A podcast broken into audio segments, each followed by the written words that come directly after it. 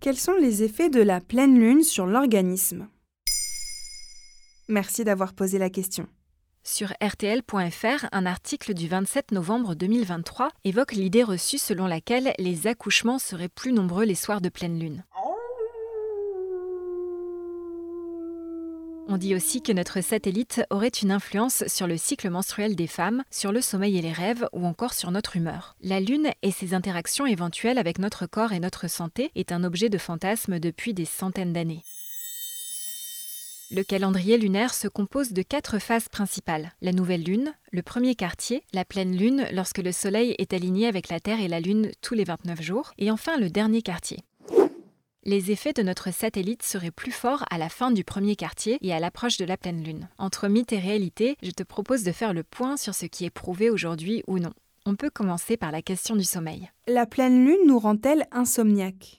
Certaines études ont validé cette croyance, mais elles sont en réalité très contestées. Par exemple, des travaux publiés dans la revue Sleep Medicine en 2014 montrent que les phases de sommeil léger et d'éveil augmentent les soirs de pleine lune. Or, les chercheurs n'ont pas pris en compte l'âge des différents participants à l'étude, qui se fondait sur 33 sujets seulement. Et l'âge est pourtant un facteur très important dans la qualité du sommeil.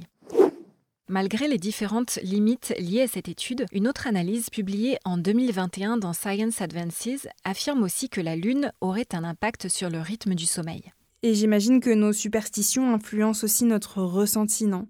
En grande partie, oui. Mais sur la qualité du sommeil, Yael Nazé, astrophysicienne et autrice du livre Astronomie de l'étrange aux éditions Belin, indique sur RTL. Si vous avez un volet qui n'est pas très bon et que le ciel est dégagé, vous risquez de car il y a plus de lumière. C'est une question de luminosité. Selon la spécialiste, c'est donc la lumière de la Lune et non l'astre en lui-même qui pourrait titiller un peu notre sommeil. En dehors de ça, nos traditions et nos croyances sont aussi renforcées par des biais cognitifs puissants. Yael Nazé évoque une anecdote à ce sujet. Une étudiante infirmière a compilé les statistiques de son hôpital pour comparer les accouchements en fonction des phases lunaires. Résultat, il n'y a aucune influence de la Lune.